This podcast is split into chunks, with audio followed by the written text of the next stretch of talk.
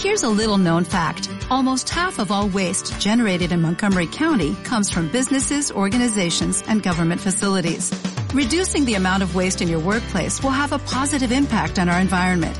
It can also save you money on your disposal costs. Reducing waste and recycling at your business is easy to do and is the law in Montgomery County. Make it your business to recycle right. Learn more at montgomerycountymd.gov slash recycle right or call 311.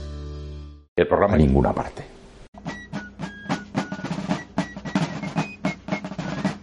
Durante la Guerra Federal de los Estados Unidos se estableció en Baltimore, ciudad-estado de Maryland, una nueva sociedad de mucha influencia.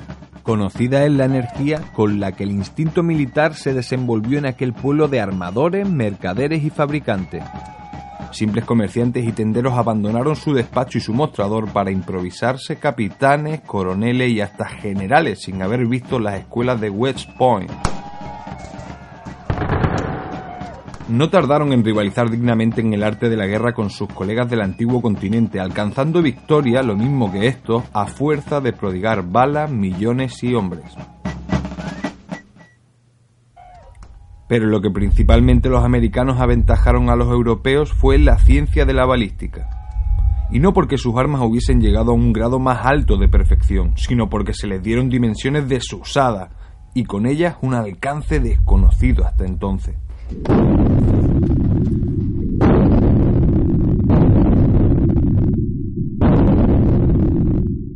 Respecto a tiros rasantes, directos, parabólicos, oblicuos y de rebote, nada tenían que envidiarle los ingleses, franceses y prusianos, pero los cañones de estos, los obuses y los morteros no son más que simples pistolas de bolsillo comparados con las formidables máquinas de artillería norteamericana. No es extraño, los yanquis no tienen rivales en el mundo como mecánicos, y nacen ingenieros como los italianos nacen músicos y los alemanes metafísicos. Era además natural que aplicasen a la ciencia de la balística su natural ingenio y su característica audacia. Así se explican aquellos cañones gigantescos, mucho menos útiles que las máquinas de coser, pero no menos admirables y mucho más admirados. Conocidas son en este género las maravillas de Parrot, de Dahlgren, de Rothman. Los Astron, los Palisieri y los Treuil de Benselier tuvieron que reconocer su inferioridad delante de sus rivales ultramarinos. Así pues, durante la terrible lucha de nordistas y sudistas, los artilleros figuraron en primera línea. Los periódicos de la Unión celebraban con entusiasmo sus inventos y no había ningún hortera, por insignificante que fuese, ni ningún cándido Bobby que no se devanase día y noche los sesos calculando trayectorias insensatas. Y cuando a un americano se le mete una idea en la cabeza, nunca falta otro americano que le ayude a realizarla. Con solo que sean tres, eligen un presidente y dos secretarios. Si llegan a cuatro, nombran un archivero y la sociedad funciona. Siendo cinco, se convocan en Asamblea General y la compañía queda definitivamente constituida. Así sucedió en Baltimore. El primero que inventó un nuevo cañón se asoció con el primero que lo fundió y el primero que lo taladró. Tal fue el núcleo del Gun Club. Un mes después de su formación se componía de 1.833 miembros efectivos y 30.565 corresponsales. A todo el que quería entrar en la sociedad se le imponía la condición sine qua non de haber ideado o por lo menos perfeccionado un nuevo cañón o, a falta de cañón, un arma de fuego cualquiera.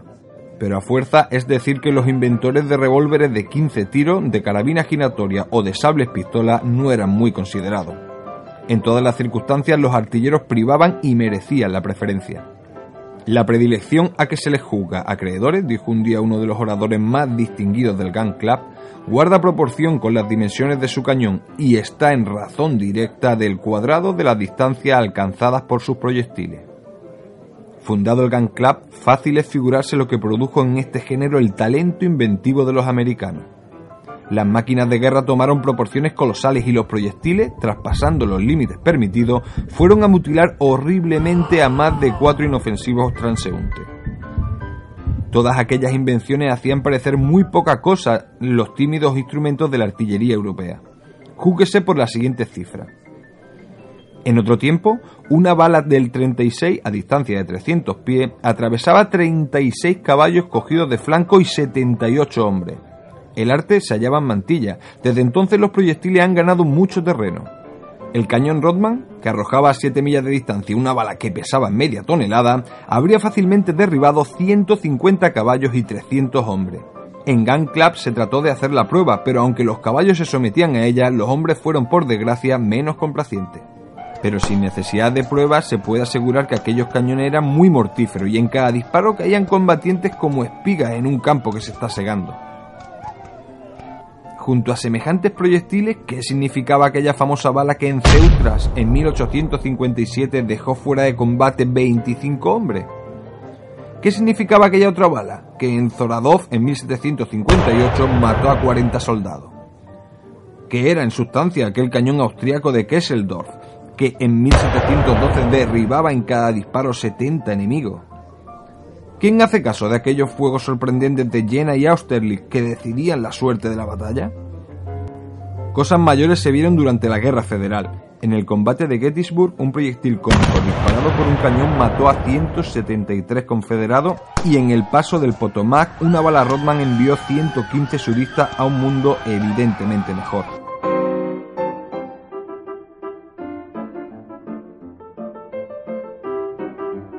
Debemos también hacer mención de un mortero formidable inventado por J.T. Maston, miembro distinguido y secretario perpetuo del Gun Club, cuyo resultado fue mucho más mortífero, pues en el ensayo mató a 137 personas.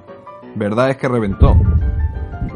¿Qué hemos de decir que no lo digan mejor que nosotros, guarismos tan elocuentes? Preciso es admitir sin repugnancia el cálculo siguiente obtenido por el estadista Pitcairn, dividiendo el número de víctimas que hicieron las balas de cañón por el de los miembros del Gun Club, resulta que cada uno de ellos había por término medio costado la vida a 2.375 hombres y una fracción.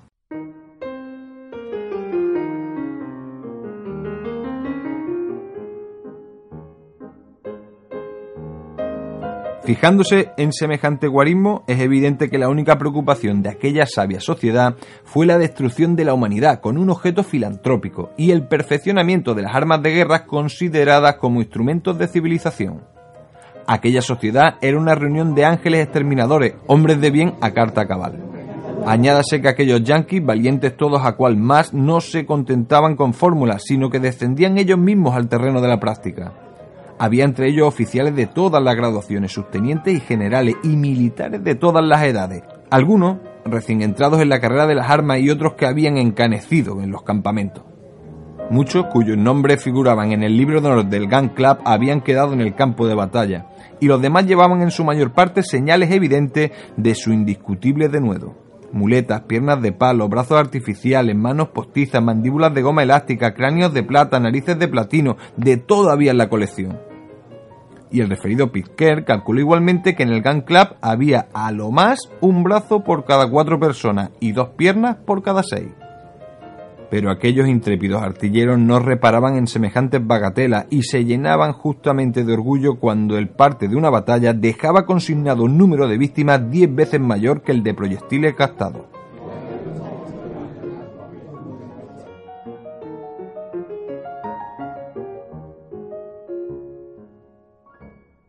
Un día, sin embargo, triste y lamentable día, los que sobrevivieron a la guerra firmaron la paz.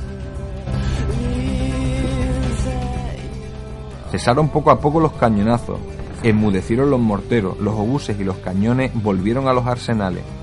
Las balas se hacinaron en los parques, se borraron los recuerdos sangrientos, los algodoneros brotaron magníficamente en los campos pródigamente abonados. Los vestidos de luto se fueron haciendo viejos a la par del dolor y el Gun Club quedó sumido en una ociosidad profunda.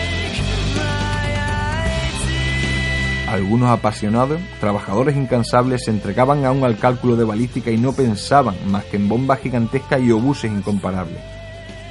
Pero sin la práctica, ¿de qué sirven las teorías? Los salones estaban desiertos, los criados dormían en las antesalas, los periódicos se enmohecían encima de las mesas, tristes ronquidos partían de los rincones oscuros, y los miembros del Gun Club, tan bullicioso en otro tiempo, se amodorraban, mecidos por la idea de una artillería platónica. fragmento de De la Tierra a la Luna de Julio Verne.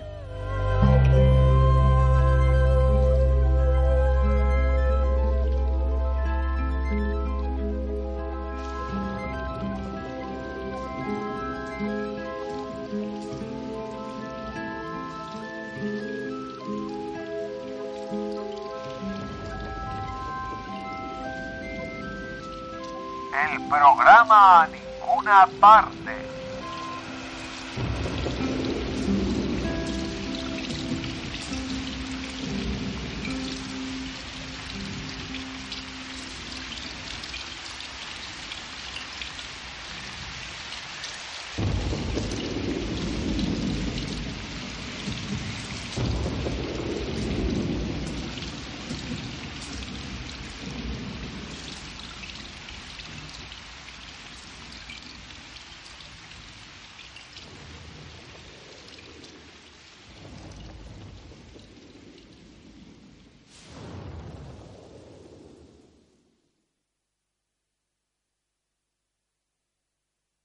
As a new Western Union customer, you can enjoy a $0 transfer fee on your first international online money transfer. Send money to your family and friends back home the fast, easy, and reliable way. Visit westernunion.com or download our app today to get started, and your first transfer fee is on us. FX gains apply, not available for credit cards and transfers to Cuba. Services offered by Western Union Financial Services Inc. and MLS 906983 or Western Union International Services LLC and MLS 906985.